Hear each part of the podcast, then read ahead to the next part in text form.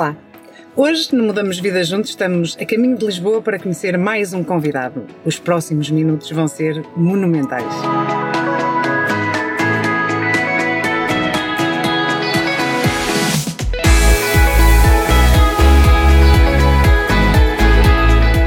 Chegamos, umas horas de viagem depois, sustentável, aqui estamos no edifício monumental All in One. E hoje vamos conhecer Francisco Barbeira, um dos administradores do Banco BPI e também o responsável pela transformação digital. Com quem, entre muitas coisas, vamos conversar sobre o impacto da tecnologia e o partido que nós podemos tirar dela, como transformarmos em seres biónicos, mas continuando a ser humanos. Se já despertei a tua curiosidade, continua e assista à nossa conversa.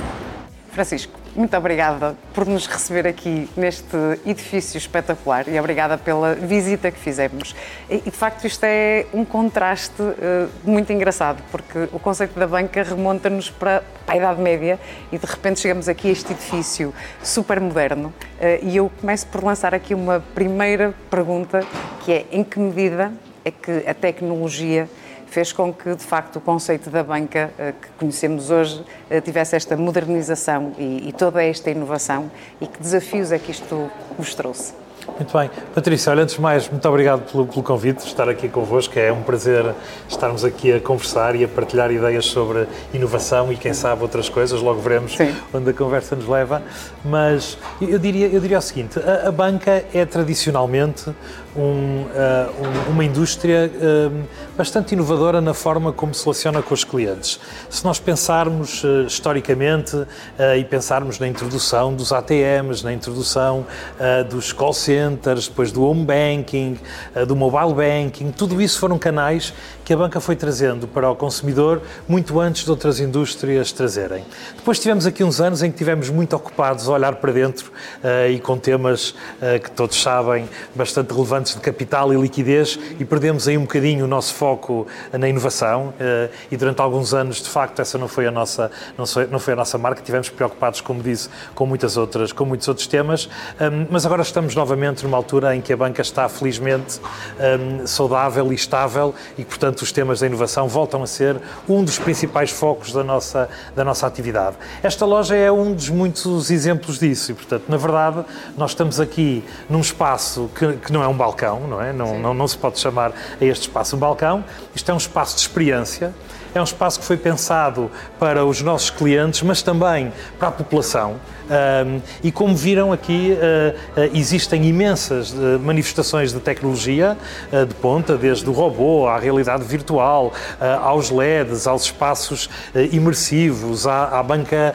automática, mas também existem espaços, também como viram o nosso Ágora, espaços que permitem abrir este espaço à comunidade, fazendo aqui imensas, imensas manifestações, imensas atividades, imensas apresentações, chamar clientes e não clientes para estar junto do, junto do banco. E, portanto, este é um espaço diferente, que marca muito, eh, porque é diferente de tudo o que já se fez em Portugal é o segundo maior balcão da Península Ibérica um, e, claramente o maior uh, de Portugal uh, e é um espaço muito diferente. E eu diria que a inovação, não só falando aqui na nossa loja, mas a inovação e a tecnologia, a inovação que é criada através da tecnologia, são muito importantes, têm sido muito importantes na banca e são hoje também absolutamente fundamentais na forma como nos relacionamos com os nossos clientes e na forma como entregamos condições de trabalho e de produtividade também aos nossos colaboradores. Tocou agora num ponto importante, aliás, até no próprio conceito da, da, do, do, espaço, uh, que de facto é absolutamente uh, inovador, uh, até um carro, nós vimos aqui dentro, que é o lado humano, não é? E aquilo que se sente é, apesar de toda esta tecnologia, é a humanização, não é? Um espaço de trazer as pessoas, um espaço para a comunidade, portanto, a humanização da relação com, com as pessoas. Eh, e às vezes há este mito que hum, a tecnologia despersonaliza, desumaniza. Eh, e, portanto, como é que vocês trouxeram esta humanização? Portanto, no fundo, provam que eh, a tecnologia o que faz é alavancar aquilo que são as nossas competências, aquilo que são as nossas capacidades e haver o foco naquilo que é as pessoas. Portanto, claro, como claro, é que vocês. Claro. Não, muito bem, é, é uma excelente pergunta. Vamos ver. A tecnologia em si mesmo não desumaniza, como é óbvio, nem humaniza. É a forma como nós decidimos usar a tecnologia que nos permite estarmos ou mais próximos ou mais longe das pessoas. Eu diria um, que. Eu, eu ainda outro dia estava, estava a falar numa, numa, num painel onde me perguntavam: será que vamos chegar algum dia em que os assistentes virtuais substituem o gestor? Será que o gestor vai ser substituído, o gestor bancário vai ser substituído pela inteligência artificial e pela tecnologia? E a minha Fazem resposta. muitas vezes essa pergunta muito, na nossa área vezes, também. É? E a resposta é muito simples. Eu diria que a tecnologia não vai substituir nenhum gestor. Agora, os gestores vão ser substituídos por gestores que saibam usar a tecnologia. Isso vai acontecer seguramente. E, portanto, eh, eu, eu, de resto, o nosso skill set que temos hoje, as competências que nós temos hoje, só nos servem para navegarmos os próximos dois anos. Se alguém acha que com as suas competências que tem hoje vai chegar à reforma, está seguramente enganado, não é? Portanto, estamos num mundo com grande mudança e em que a nossa capacidade de aprendizagem é provavelmente o ativo mais importante que nós temos. Mas eu costumo dizer que a tecnologia, pensando por exemplo nos nossos colaboradores, a tecnologia vem permitir que os nossos colaboradores sejam, se transformem naquilo que eu gosto de chamar em biónicos. O que é que quer dizer isto e de que maneira é que um colaborador mais biónico pode significar maior personalização, maior atenção ao indivíduo? É muito simples. Por exemplo, hum, eu não tenho uh, uh, uma inteligência e uma capacidade de memorização infinita. Ah, mas eu tenho uma base de dados onde consigo guardar informação sobre os meus clientes. Eu não tenho capacidade de entender tudo o que se passa com os meus clientes. Ah, mas eu tenho inteligência artificial que me pode dar insights importantes para quando eu falo com o cliente, falar para ele uhum. e não uh, pensando que este cliente está dentro de um segmento que.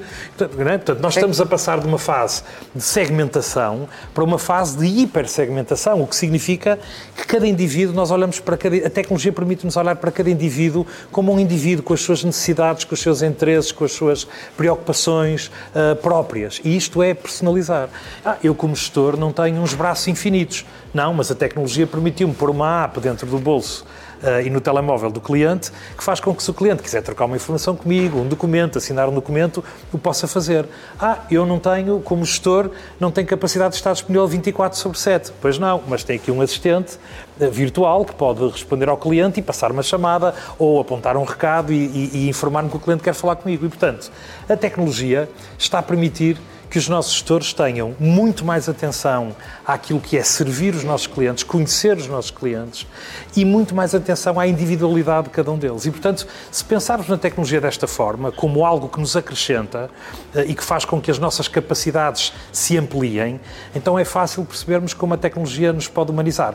Já agora, nos pode humanizar na perspectiva do cliente, o cliente pode sentir que aquilo que, que aquilo que lhe dizemos, que as ofertas que lhe trazemos, que aquilo que lhe apresentamos foi muito mais pensado para ele e não para um segmento onde eu encaixei este cliente ao lado de outros três ou quatro segmentos de clientes, mas também os nossos gestores podem ocupar o seu tempo na parte que provavelmente lhes dá mais prazer, que é servir os nossos clientes. E se uhum. calhar não tanto na chatice de preparar o documento uh, uh, ou de, ou de carregar dados, papéis, ou de etc., ou dos papéis, ou na parte administrativa, onde também temos todos os sistemas de inteligência artificial e do Doc AI que nos podem acelerar todos estes processos. E, portanto, eu diria que a, a, forma como nós olhamos para a tecnologia é assim: estamos a aumentar as capacidades dos nossos gestores para servir muito melhor os nossos clientes de uma forma mais próxima, mais humana e mais individual.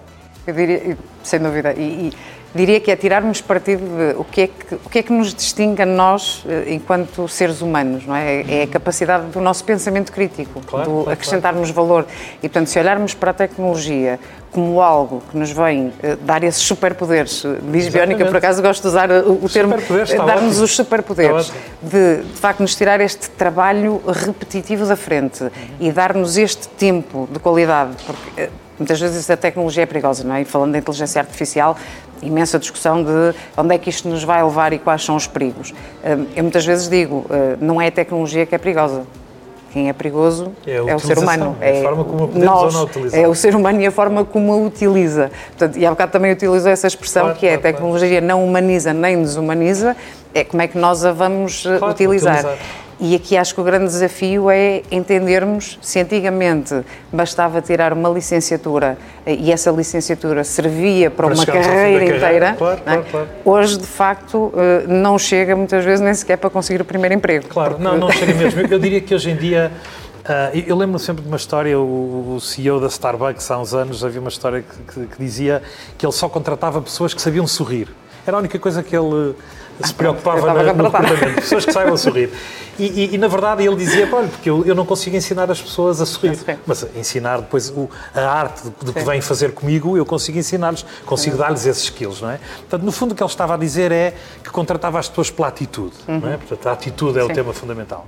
E eu diria que é exatamente a mesma coisa. Hoje em dia uh, precisamos de, de contratar e, de, e, e precisamos de trabalhar e precisamos de nos rodear com pessoas que têm uma excelente atitude, mas também por causa de toda a velocidade com que a tecnologia nos está a fazer mudar, uh, de pessoas que nessa atitude além do sorrir, tenham muita curiosidade, uhum. queiram estar permanentemente a aprender. Eu diria que hoje eh, essa é uma das características principais para quem está eh, no mercado de trabalho ou para quem está a entrar uhum. e falando para os jovens que nos possam Sim. estar a ver e que estejam a pensar uh, naquilo que é a vida que têm pela frente, eu diria que a característica mais importante que eles podem trazer uh, para, para o mercado de trabalho e para eles próprios, para a carreira deles, é seguramente a atitude deles uh, e a sua busca permanente por, por, por aprender, a sua curiosidade. Essa é a característica mais importante no, hoje em dia para, para, para se ingrarmos, não é? Concordo a 200% e, e acrescentaria ainda que acho que o próprio modelo de ensino, acho que uh, os adolescentes e os jovens uh, têm que ter essa curiosidade. Uh, ao mesmo tempo, sinto que hum, alguma. O sistema de ensino também tem que levar aqui uma, um, um abanão, porque Sim. sinto e ainda recentemente estive numa conferência precisamente para, para jovens em que estávamos a falar de tecnologia, portanto, pessoas que estavam a formar-se na, na, área da tecnologia e o grau de curiosidade, ou seja, estávamos a falar de coisas básicas para quem está a tirar formação na área da tecnologia. Se já tinham ouvido falar de uh, no-code ou low-code. E, de repente sentimos que não faziam a mínima ideia do que é que se estava, estava a falar. uh, para eles, Bubble não faziam sequer ideia do que é que era. E, portanto, como é que é possível uh, o sistema de ensino não estar, ou seja, se por um lado uh, isto está a evoluir a uma velocidade uh, exponencial, é de facto também importante que o sistema de ensino tem que se atualizar porque não é só a curiosidade de, dos estudantes, uhum. é preciso que o próprio sistema de ensino também acompanhe aquilo que está a ser a evolução do mundo, porque senão depois temos profissionais ou pessoas que terminam cursos e chegam cá fora claro, e, claro, não claro. se aproveita nada Sim. daquilo que aprenderam. Não, eu diria, eu diria uh, nós saímos da escola ontem, não é? Mais ou menos ontem. Sim, claro, nós somos jovens. Na, na, quando saímos, há, já há uma grande diferença na escola hoje, e eu quando olho para as minhas filhas, já vejo uma grande diferença naquilo que é a escola que elas tiveram, elas estão já na universidade, uh, e aquilo que foi a escola que nós tivemos, ou que eu tive. Uh, e a principal diferença é que a escola que eu tive era uma escola unidirecional. Uhum. Nós estávamos a absorver informação. Estávamos Sim. a dar informação e nós a absorvemos. Nós éramos, nós éramos muito passivos uhum. na escola. Hoje em dia eu já não sinto isso. Hoje em dia a escola já é bastante mais bidirecional. Os alunos já são uh, motivados e estimulados a ter uma participação diferente. Ainda assim, eu também acho que não chega. E, e, e, aquilo que, que precisamos essencialmente é aplicar aquele mesmo conceito que falamos há pouco quando falamos nas nossas empresas, que é os professores, que já são hoje uns super-homens e umas super-mulheres, eh, e a pandemia ajudou-nos a que ficamos sim. todos com as crianças em casa, ajudou-nos todos a valorizar sim, bem sim, a atividade dos professores. Ah, mas os professores que são uns super-homens e umas super-mulheres ah, precisam também, ah, eles, de, de, ferramentas eh, que os ajudem a aumentar também a personalização, porque é disso que se trata. Ou seja, eh, de alguma maneira, esta capacidade que nós falamos, que as ferramentas e tecnologias estão a trazer aos, nossos, aos colaboradores das nossas, das nossas múltiplas atividades, de terem muito mais tempo para se dedicar aos clientes, muito mais tempo para se dedicar à especificidade de cada cliente e conseguir dar uma resposta muito mais específica uhum. a cada um dos clientes. Sim é exatamente isso que também vamos precisar no ensino. E a tecnologia também pode ajudar eh, os professores disso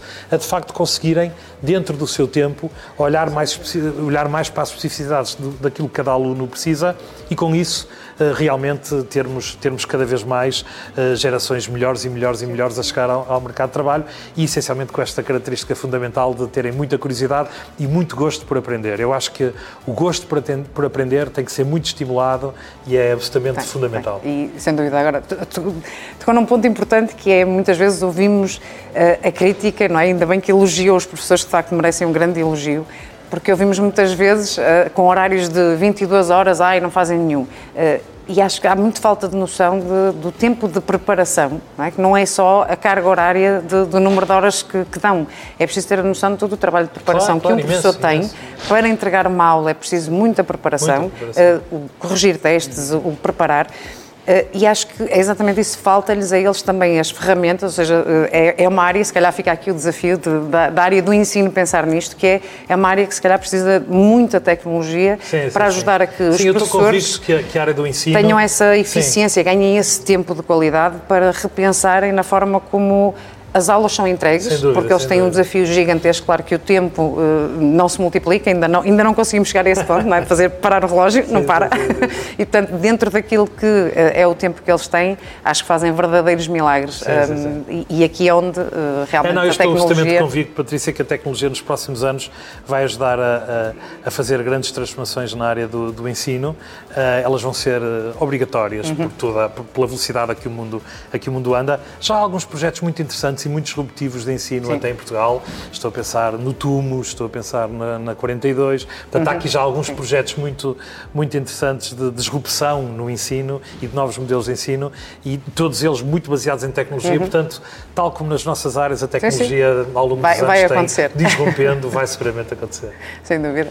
E Falando agora, porque estamos numa nova revolução da área da tecnologia, uhum. falando agora de Web3, que é a nova okay, revolução, qual é que uh, sente que vão ser os desafios e as oportunidades uh, aqui no mundo da banca, quando falamos de CBDCs, de tokenização de ativos? Como é que vê este, esta nova oportunidade uh, desta nova tecnologia? Sim. Muito bem, quando falamos em Web3 falamos de facto de muitas coisas e todas elas apresentam grandes, grandes oportunidades, também ainda uhum. grandes pontos de interrogação. De resto, no, no BPI nós, nós eh, eh, sempre, fomos, sempre tivemos uma preocupação muito grande com a inovação e de resto uhum. temos muitos prémios, quer nacionais, quer internacionais. Eh, de inovação em várias áreas, não só, não só nas áreas do serviço ao cliente, mas também de produto, etc. e de processo.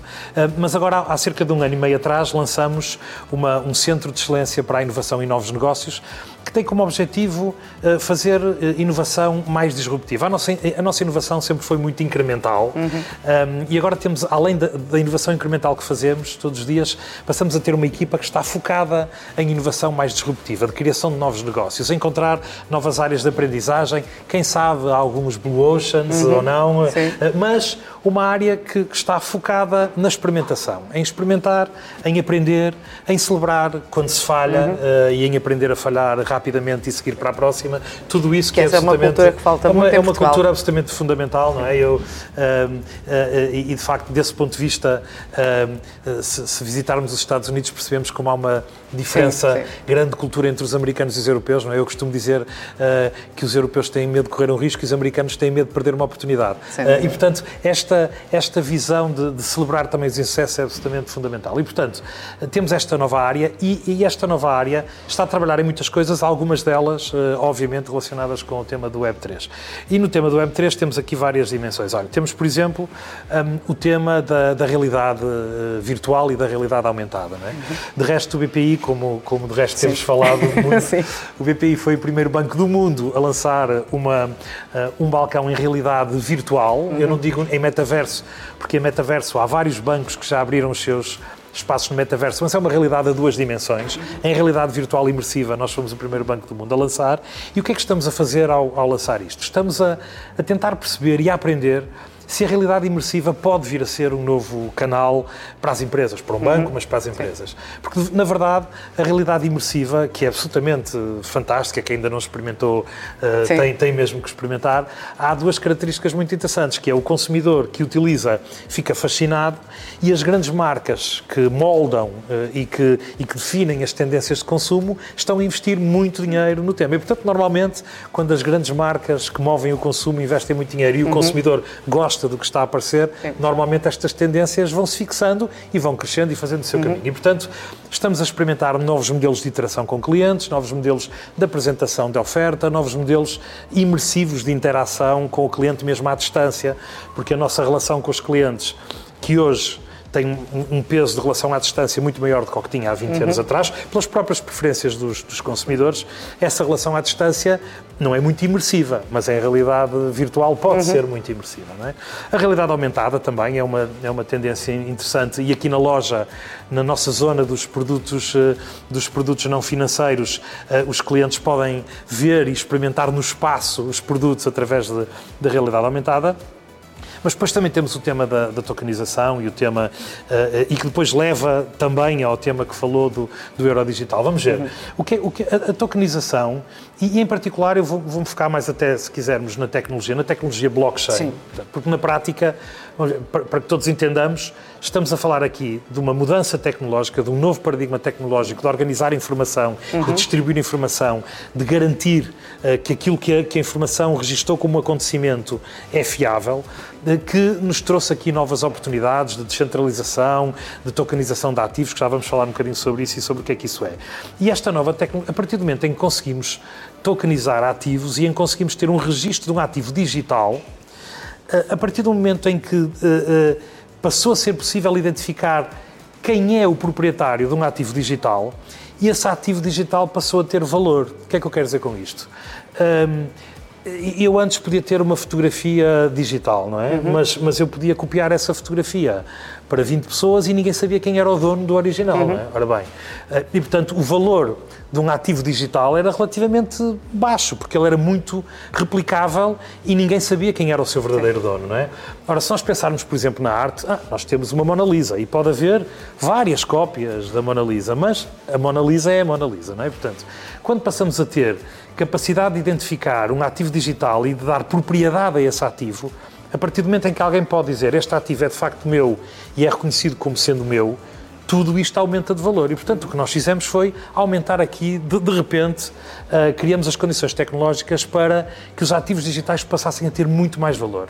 E a partir do momento em que, em em que passam a ter muito mais valor, é importante custodiá-los, alguém tem que os guardar, ou eu próprio, uhum. alguém tem que, os, tem que os guardar, e posso começar a transacioná-los. E, no fundo, quando, quando falamos em, em, em, criptoativos, quando falamos em tokenização de ativos, quando falamos em blockchain, é disto que estamos a falar. Uh, e neste espaço, de facto surgem muitas novas oportunidades de, de, negócio, porque há coisas que antes não tinham valor e passaram a ter valor, uhum. há coisas que antes eram difíceis de transacionar e passaram a, a, poder ser transacionadas, há também a capacidade de de repente misturar o espaço físico com o espaço digital e eu ter um, comprar um, sei lá, vou dar um exemplo, eu compro uma joia uh, no espaço físico, uhum. mas depois fico no espaço digital com uma Sim, cópia da joia e até com os desenhos que o criador fez para chegar àquela joia e com um vídeo do processo criativo para chegar àquela, não é? Uhum. Portanto, Portanto, é possível ter também twins entre o espaço físico e o espaço digital e tudo isto abre aqui um novo, um novo espaço, de, um novo espaço de, de oportunidade. Depois, claro, isto levanta muitas questões sobre um, uh, as pessoas que querem este espaço, de, por exemplo, da custódia deve ser descentralizado, centralizado. Eu diria uh, que há espaço para Sim. tudo, vai haver espaço para o tudo. Debate ainda, ainda, o debate é longo grande. vai haver espaço para Sim. tudo, vai haver clientes que vão gostar, tal como hoje há clientes que gostam de ter o seu dinheiro no, no, cofre, não é? Portanto, Sim. e não num banco. Portanto, um, vai haver espaço para tudo, vai haver clientes que vão querer ser eles próprios a custodiar os seus ativos digitais, uhum. vai haver outros que nem pensar nisso, querem que os seus ativos digitais estejam custodiados como estão os ativos não digitais uhum. uh, noutro espaço. E, portanto, vai haver aqui muito espaço. O euro digital, em particular, é um, é um tema uh, particular desta discussão, o que é que é o, o euro digital? O euro digital é moeda central do Banco Central Europeu, portanto é, tem o mesmo valor de termos uma nota no, no bolso, uhum. mas essa nota é digital, estará digital.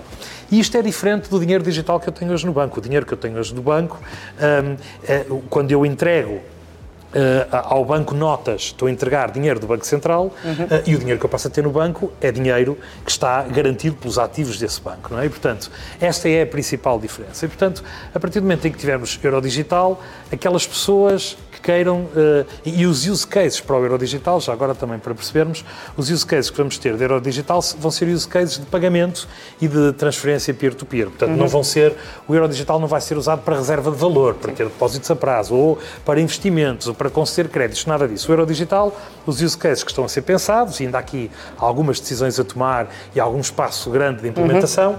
Mas o use case do euro digital é um use case de uh, transferências peer-to-peer, pequenas transferências peer-to-peer uhum. e para pagamentos uh, em ponto de venda e pagamentos. Uh, e acho que é importante também, se calhar, fazer aqui um esclarecimento de, da diferença, não é? porque normalmente há uma grande resistência e quando falamos de blockchain as pessoas associam logo a, a criptomoedas uhum. uh, e ainda há uma grande resistência. Não, não, isto, é, isto não é criptomoeda, Isso, ou seja, isto é moeda garantida pelo Banco Isso. Central. Isto tem exatamente o mesmo valor que ter uma nota de euro no bolso. Não tem nada a ver com os criptoativos Isso. Uh, que falamos. Que é, é importante fazer esta distinção. é importante distinguir completamente. Não confundir mesmo, que não mesmo, é um cripto. Exatamente. Mesmo as stablecoins, que, que, já existem alguns exemplos de stablecoins uh, que, que, são estabilizadas pelo euro, são estabilizadas pelo euro não de Banco Central, mas pelo euro de Banco Comercial, uhum. portanto, tal como eu disse há pouco. E, portanto, são, é muito diferente. Uh, mas dizia eu, portanto, vamos ter aqui também espaço, vamos todos ter que aprender mas vamos ter aqui também espaço para muitos use cases. Use cases, seguramente, aqueles que estão definidos pelo Banco Central e quando estiverem aprovados, que todos os bancos, obviamente, implementarão e o cliente poderá ter acesso uh, irá ter acesso à sua wallet de euros digitais dentro das suas apps bancárias, mas também a muitos outros use cases que possam vir a surgir depois. E, portanto, esta é, o, esta é a discussão um, ehm, e temos aqui um caminho importante. Há aqui, um, há aqui desde logo, um valor muito grande uh, nesta iniciativa que é vai obrigar mesmo quem não estivesse uh, tão atento uhum. a este tema a fazer a esta fazer. evolução tecnológica, Sim. não é? De de repente ter que, ter que se alinhar com, com, com o euro digital e vai também trazer um rail de pagamentos com interoperabilidade dentro da Europa, que hoje não temos um rail de pagamentos europeu com interoperabilidade dentro da Europa, porque uh, aqueles que são os, os meios, de, uh, os meios de, de, de, pagamentos em Portugal transfronteiriços são, são de empresas americanas, como a Visa e a Mastercard. Não é? Eu diria que a grande vantagem desta tecnologia blockchain é a conveniência, ou seja, eh, aquilo que nos traz em termos de, de transação, mesmo quando falamos de tokenização de, de, ativos, acho que a grande revolução e a mais-valia que nos vai trazer para a economia é a conveniência, a facilidade com que conseguimos transacionar e a velocidade com que conseguimos transacionar, lá está com a criação e agora com o Pilot TLT, em que nos permite a criação de mercados secundários, aceleramos de tal forma uh, e agilizamos de tal forma uh, a maneira como transacionamos que esta velocidade é aquilo que vai fazer com que consigamos acrescentar valor à economia. E, e, acho que é isto que é importante. Sim, os, os, os smart contracts eh, vão-nos permitir, de facto, encurtar uhum. o espaço e, e, o, e, encurtar o espaço que, que, hoje era muito usado pela intermediação e o tempo que essa intermediação um, levava a fazer o settlement das operações, Sim. etc. portanto, vamos ter aqui claramente uma mudança um, e, em todas as mudanças, com esta dimensão, vão surgir casos de uso que nós hoje nem sequer sim, sim. imaginamos para novas oportunidades, novas garantidamente. Nós, e lá está, e a capacidade de nos adaptarmos, ou seja, mais percebermos estas oportunidades e sabermos adaptar claro, essa, claro, essa mudança. Claro, claro, mais uma vez, é Muito bem. Isso. Para terminar, Sim. eu ia pedir aqui uh, o último desafio, que é olharmos para os nossos é, desandamentos bem. e escolher, se tivesse que escolher um, qual era o desandamento com o qual se identificava e porquê? Olha, eu identifico com muitos, portanto não é, não é fácil, mas, mas se calhar e até na sequência daquilo que temos estado a falar, olha, se calhar vou pegar aqui neste. Se, se houver mais algum. Não, e como digo, eu identifico-me aqui com vários, mas se calhar vou pegar neste porque me vai dar a oportunidade também okay. de, de, falar aqui de um, de, um, de um, tema que tem muito a ver com o que estamos aqui a dizer. E eu, eu escolhi a ética, escolhi a ética.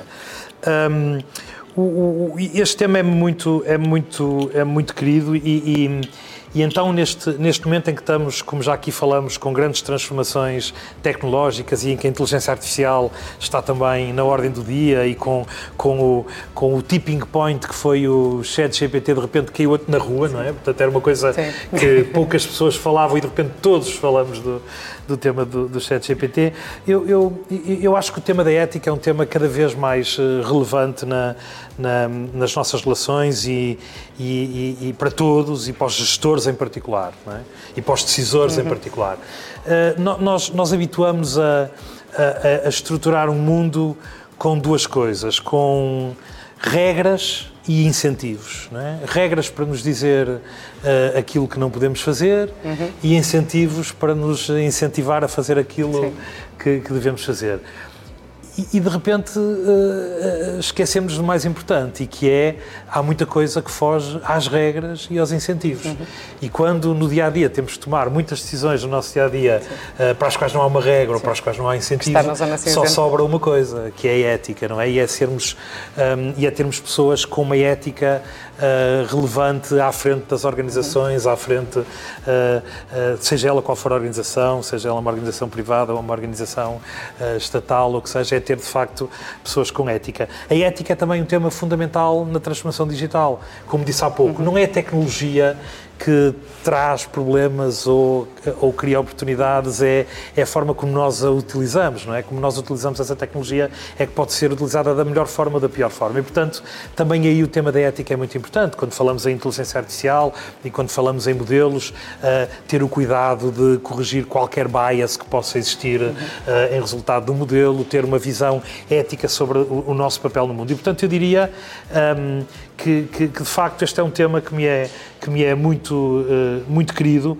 porque se de facto no dia a dia de cada um de nós, nas nossas. e todos nós somos líderes de alguma coisa, podemos ser líderes de uma organização, de uma, de uma iniciativa, podemos estar a liderar uma festa de amigos, uhum. uma, uma atividade na nossa junta de freguesia ou uh, em casa, o que seja. Portanto, em, em, em, vários momentos da nossa vida, todos nós somos chamados a liderar alguma uhum. coisa. Se cada vez que nós somos chamados a liderar alguma coisa, o fizermos com um sentido de ética é. uh, acima de tudo, antes mesmo de olhar para as regras e de olhar para os incentivos, se tiver um sentido de ética profundo, eu acho que todos vamos ser mais felizes. Depois, como digo, há aqui muitas coisas interessantes. Olha, eu, eu também gosto muito da, da felicidade, porque hum, deste tema de felicidade, porque hum, nós, nós, nós passamos tanto tempo, de, isto tudo passa tão depressa, não é? Portanto, de facto, Uh, uh, nós passamos tanto tempo, por exemplo, no trabalho, falamos aqui hoje muito das nossas organizações Sim. e do trabalho, passamos tanto tempo no trabalho. É? O trabalho é uma parte tão importante da nossa, nossa vida, da nossa vida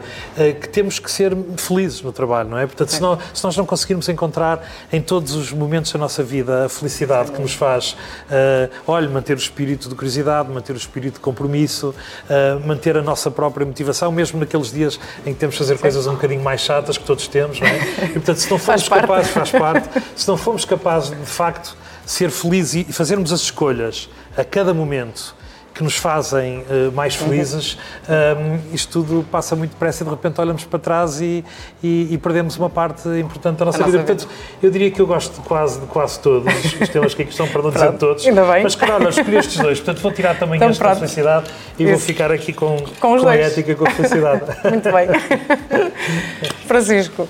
Muito obrigada. Muito obrigado, uh, acho que temos aqui gosto. excelentes conteúdos para, hum, para inspirar uh, muitas pessoas, de facto, a olharem para a tecnologia e para a inovação e para esta curiosidade, que eu acho que é, é um ponto importante. Esta curiosidade, esta, esta ética, esta forma de, de estarmos uh, e, e, em relação à felicidade, digo muitas vezes que a felicidade é a sustentabilidade das empresas, porque, uhum. sim, sim, de facto, passamos tanto tempo no nosso local de trabalho que temos que ter muita paixão por aquilo que claro. fazemos, eh, de facto, para gostarmos eh, e, claro. e nos dedicarmos.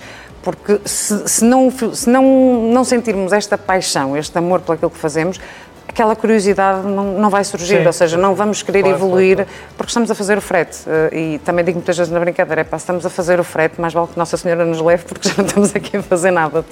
É mesmo importante esta paixão, este, esta garra, este, este amor por aquilo que fazemos e, e pelo próximo, não é? Esta uhum. ética, que é também sim, percebermos sim. que de repente se calhar há um colega que... Empatia, empatia, isso, empatia é um valor muito precisa muito de, importante. muito importante, que precisa do... Às vezes é só um abraço, às sim, vezes é só aquele dia em que percebemos que aquela pessoa não está bem e só precisa de um abraço nosso para, para ficar mais feliz um bocadinho. Sem dúvida, um, sem dúvida. E portanto, Francisco, muito, muito obrigada Patrícia, por este foi um momento. gosto também. Muito obrigado. obrigado.